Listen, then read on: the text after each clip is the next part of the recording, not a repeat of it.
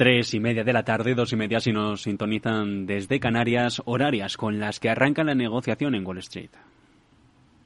Capital Radio, servicios informativos.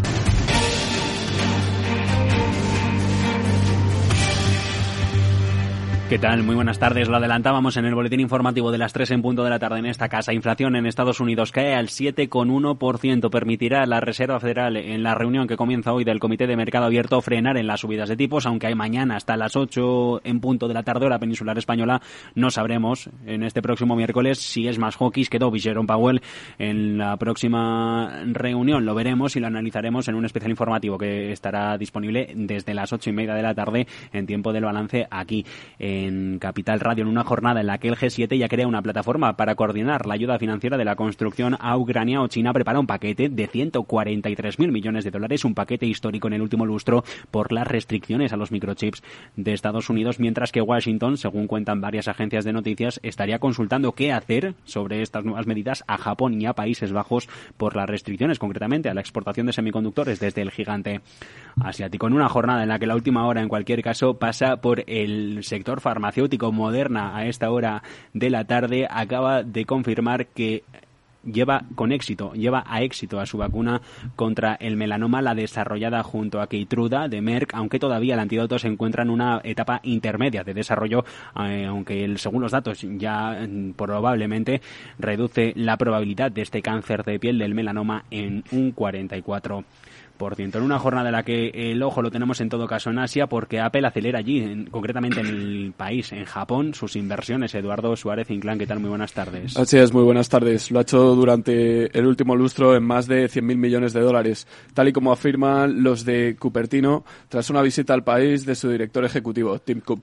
Las inversiones del gigante de Silicon Valley en sus proveedores japoneses han crecido un 30% desde 2019 y han contribuido a que, los, a que los beneficios de las aplicaciones para su sistema operativo iOS se hayan duplicado desde entonces hasta superar los 50.000 millones de dólares. Con negociación abierta moderna, sepan que hasta ahora se está disparando más de un 14%, recordamos, tras confirmar el éxito de su vacuna contra el melanoma. Volviendo a los microchips, IBM se une al grupo japonés Rapidus para fabricarlos los de nueva generación. Así el consorcio Nippon, creado el mes pasado, reúne diversas empresas como Toyota, Sony y SoftBank para la investigación y el desarrollo de semiconductores de 2 nanómetros para 2027. En, en, tanto en cuanto United Airlines acaba de también confirmar que realiza el mayor pedido de aviones de fuselaje ancho en la historia de Estados Unidos. Para la incorporación de 100 Boeing 787 Dreamliner, más opciones por otros 100.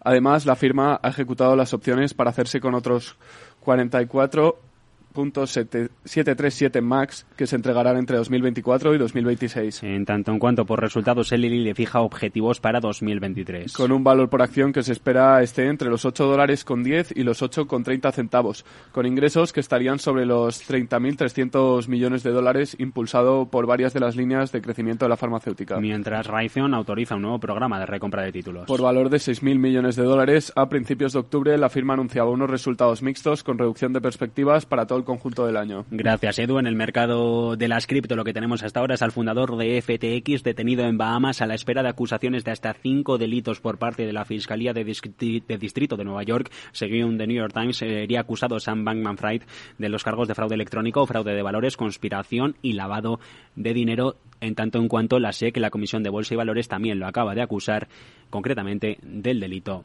de fraude. Y ya con esto vamos a ver a los datos concretos de apertura. Claves del mercado. La clave del mercado tras conocerse el dato de inflación cae al 7,1% en Estados Unidos. Parece que se aleja del pico. Permitirá la Reserva Federal, o al menos es lo que esperan los analistas, frenar en las subidas de los tipos de interés. Contexto en el que hay compras dentro de los índices norteamericanos. Nasdaq 100 rebotando, se disparado más de un 3%. Eh, la cotización por encima de los 12.000 enteros. Dow Jones de industriales con ganancias superiores al 1,64 en los 34.563 y un S&P 500 que hoy sí consigue firmar por encima, en apertura al menos, de los 4.000. Lo que no muestra fortaleza es la divisa. El dólar con respecto a paridad con el euro se negocia en zona de 1,064315. Esto es todo por el momento. Analizamos toda la información, la actualizamos a partir de las 4 de la tarde. Mercado abierto, Rocío Arbiza en Capital Radio.